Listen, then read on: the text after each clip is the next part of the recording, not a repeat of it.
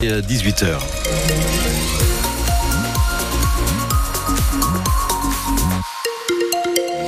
Une fin d'après-midi où ça y est, la pluie annoncée euh, est arrivée. Euh, il pleut même pas mal, il y a quelques averses. Euh, il devrait neiger cette nuit aussi en montagne. dès 1000 mètres, les températures demain matin autour de zéro dans les stations, 2 à 3 degrés dans les vallées, 4 à 5 en pleine. Évolution pour demain, des nuages et du soleil pour la journée. Des températures somme toute agréables, 7 degrés dans les stations.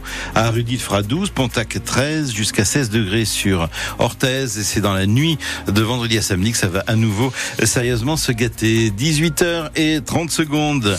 L'info avec vous, Yannick Damon, de la prise en ferme pour les deux jeunes hommes qui avaient ouvert le feu au foirail à Pau. Oui, ils avaient blessé par balle un jeune de 22 ans. Les faits remontent au samedi 9 décembre dernier. C'était vers 5 heures du matin.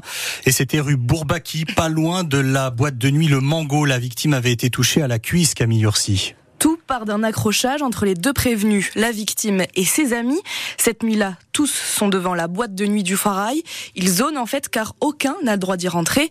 Et puis le ton monte entre les deux groupes. À la barre, les deux prévenus expliquent On a voulu lui faire peur, rien d'autre. Alcoolisés et après avoir consommé du protoxyde d'azote, les deux prévenus s'absentent pour aller chercher une voiture et une arme. Ils affirment qu'ils pensaient avoir récupéré une arme blanche.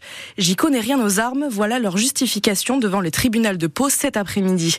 Une première salve de coups de feu en l'air est tiré et puis une balle part en direction de la cuisse de, de la cuisse de la victime. L'arme est bien réelle. Ce sont les voisins qui préviennent la police. Tout le monde se sépare à l'approche des sirènes. Certains partent en voiture, d'autres à pied. Et malgré deux renvois, l'audience n'aura pas suffi pour déterminer euh, qui est parti comment exactement. Un manque de preuves qui a notamment été dénoncé par les deux avocats de la défense. Et au final, 4 et 5 ans d'emprisonnement, dont 2 ans de sursis probatoire pour ces deux jeunes hommes. La victime n'était pas présente cet après-midi à audience. L'adolescent de 16 ans touché à l'arme blanche hier à Juillan dans les Hautes-Pyrénées s'est lui-même infligé sa blessure. Selon la Nouvelle République des Pyrénées, il accusait deux jeunes de l'avoir agressé à un arrêt de bus près de l'Intermarché. Il avait été transporté hier aux urgences par les pompiers pour une blessure au thorax. Les enquêteurs ont très vite relevé des incohérences dans son discours. Le mineur sera poursuivi pour dénonciation calomnieuse. Les agriculteurs vont-ils quand même replanter des... C'est un des sujets de discorde mis sur la table au plus fort de la contestation agricole pour illustrer la complexité des normes administratives. Pourtant, les agriculteurs sont encouragés en ce moment par des aides à replanter des haies. 100 millions d'euros ont été mis sur la table et 50 000 kilomètres de nouvelles haies doivent être plantées d'ici 2050 pour respecter les accords de Paris. Selon Marc Dupouille, agriculteur à Arzac-Araziguet en Béarn, une multitude de normes compliquent ensuite l'entretien de ces haies.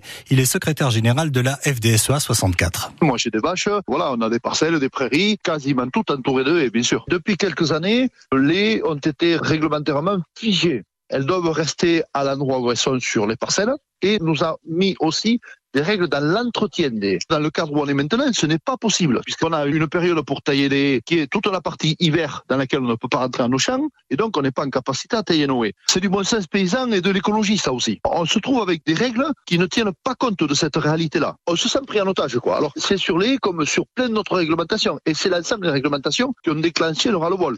Cette volonté de simplifier les normes, Philippe Castagnos, éleveur et cultivateur à Mespled, la partage, mais lui a fait le choix, malgré les normes, de planter de nouvelles haies sur son exploitation. C'est du travail à long terme, quoi, parce que le temps que la haie euh, se mette à taille euh, normale, quoi, à hauteur d'homme, il y a pour euh, quelques années encore. Et ensuite, voilà, c'est pour créer de l'ombre aussi ben, pour plus tard, pour la culture, les bovins, et ensuite ramener de la biodiversité sur la parcelle, faire venir voilà des auxiliaires de vie, de la faune, de la flore des nouvelles espèces qu'on voit plus, des oiseaux, des faisans, voilà, des lapins. Tout ça, c'est lié, quoi. Voilà, moi, j'essaie de voir un peu plus loin euh, que mon bout de, mon nez, on va dire. plus tard, peut-être, voilà, euh, le bois qui sera exploité au niveau de l'entretien des tailles, il servira pour faire de la litière, remplacement de la paille.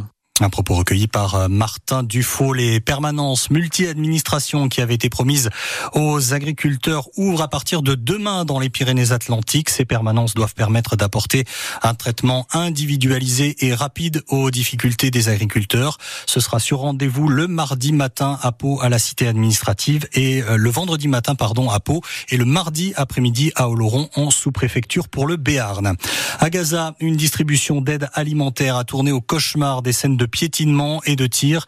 Il y aurait plus d'une centaine de morts selon le Hamas. Des militaires israéliens postés à proximité pour protéger le convoi d'aide humanitaire ont ouvert le feu sur la foule qui se précipitait sur les camions. Toute l'info sur France Bleu Berne Bigorre à 18h05 Le village olympique des JO de Paris a été inauguré ce matin. La fin de six années de travaux et l'été prochain, 10 000 athlètes s'y installeront pour les JO, puis 5 000 pour les Jeux paralympiques. Ce matin, le maître d'ouvrage a remis les clés au palois Tony Estanguet, président du comité d'organisation. Tout un symbole, Emma Sarango les yeux humides au moment de l'accolade avec le directeur de la Solidéo, puis un grand sourire d'enfant quand il reçoit la clé en main. Ça y est, ça y est, j'ai la clé, c'est bon, le village euh, est en possession de Paris 2024. Tony Estanguet, le patron des JO, est désormais ici, chez lui. On est effectivement très ému, c'est très concret, on a hâte. Et si Tony Estanguet a reçu la clé, celui qui tous les jours aura le trousseau dans la poche, c'est Laurent Michaud, le directeur du village pour le COJO.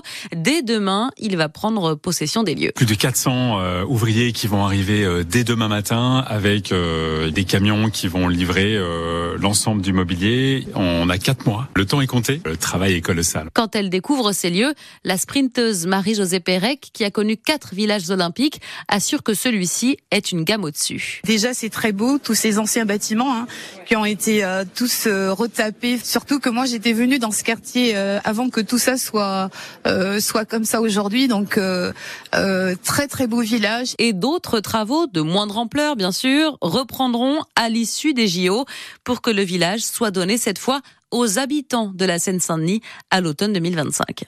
Paul Pogba fait appel et affirme n'avoir jamais pris délibérément de produits dopants. Le footballeur français champion du monde en 2018 a été suspendu 4 ans pour dopage. Il avait été contrôlé positif à la testostérone en août 2023. Euh, Le POFC interdit de recrutement à régulariser sa situation. Nos confrères de Sénégal indiquaient en début de semaine que la FIFA avait prononcé une interdiction de recrutement contre le club palois en raison du non-paiement au club sénégalais sénégalaise du CNEPS de l'indemnité de formation de Massamba Ndiaye au moment de son transfert de Pau vers Clermont.